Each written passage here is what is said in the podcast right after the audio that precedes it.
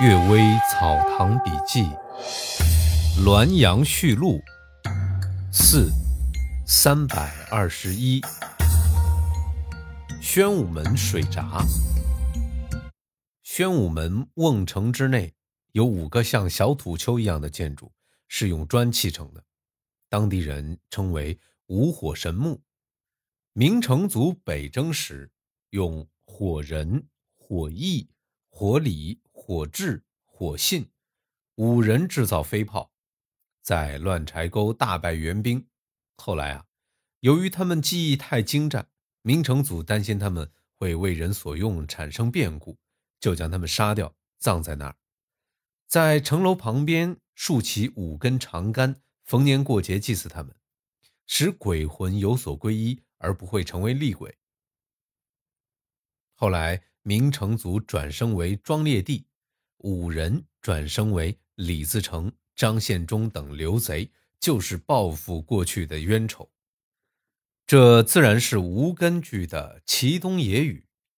不仅晋史没有这样的记载，即使是明代拜官小说《汗牛充栋》，也从未提起这件事儿和这些人。戊子年秋天，我遇到了汉军部校董某，他说呀。从金营老兵那儿听到这些话，这些东西是用来测定水平的。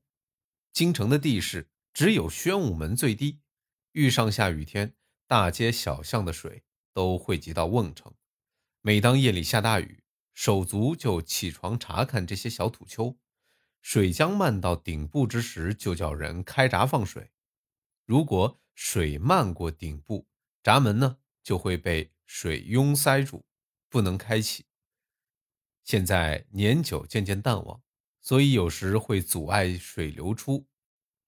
城上的五根长杆，则是与白塔的信炮互为表里。如果听到信炮鸣响，就在五杆之上，白天挂旗，夜里挂灯。这与五火神有什么关系呢？这些话好像较接近情理，应当啊有所来源。第二个故事。笔墨姻缘。科场调换中选的试卷，被调换试卷的仿考官内心大多不痛快，这也是人之常情。然而啊，关键还在于试卷的水平怎么样。壬午年，顺天府举行乡试，我充当统考官。当时啊，阅卷还不回避本省的考生，拿到一份盒子号试卷，考生文章写得相当精彩。但诗写的不好，由于刚改了考试的制度，诗作要求可以从宽论处，就将考卷呈荐给主考官梁文庄公。这卷已经取中了。临填草榜时，梁文庄公认为试卷当中“何不改乎此度”一句侵犯了下文“改”字，文句不妥帖，题为。使无于人也四句，这卷啊就落榜了。另拨了一份何字号预备试卷来。梁文庄公与我先前看考生的诗，第六联是“素娥寒对影，故兔夜眠香”，题目是“月中桂”，已经惊喜诗作的秀逸。等看到第七联“以树思无志，吟诗忆许唐”，我就高兴地说。吴刚自治，所以李贺、李平箜篌引说：“吾志不眠倚桂树，鹿角斜飞失寒兔。”此诗选本都未收录，不是曾经读过《昌谷集》的人是不知道的。华州考岳中贵诗，许唐被推为第一人。许唐的诗现在已不流传，不是曾经读过王定保、者言、季敏夫。唐诗记事的人是不知道的。曲中那份卷子上的“开花林上界，持斧有仙郎”诗句，怎么比得上曲中这首诗呢？如果没有你调入这份试卷，我也愿意换成他。这人呐，就是朱子颖。放榜之后，时间呢已是九月，他贫寒的连一件棉衣也没有。蒋欣瑜一向与他有诗词唱和，借衣服给他。他才来见我，将所写诗作献上。丙子年，我随从皇上去古北口时，路上车马阻塞，到旅社休息了一会儿，见到墙壁上有一首诗，已有多半脱落残缺，只有三四句可以辨认出来。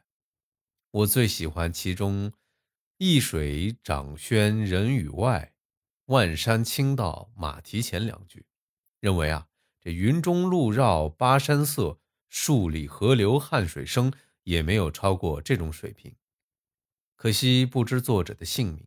等到展开他的诗卷，这首诗就在里面，我才想起性情契合，已产生在六七年前，与他一起感叹良久。朱子颖待我最有礼貌，去世之后，他的两个儿子继承了父亲的遗志，拜见我还一一有情。笔墨所产生的姻缘，确实不是偶然的。又何尝因为调换录取为亲疏呢？我的《沿江舟》中诗写道：“山色空蒙淡似烟，参差绿到大江边。斜阳流水推蓬坐，处处随人欲上船。”实际上是从“万山”一句之中脱胎而来。我曾对朱自颖说：“人们说青出于蓝，现在却是蓝出于青。”子颖尽管谦让。他的意思似乎是默认了，这也是诗坛佳话，一并附录在这儿。下一个故事，芥野原先生。先师芥野原先生官至礼部侍郎，他随从皇上南巡，死在路上。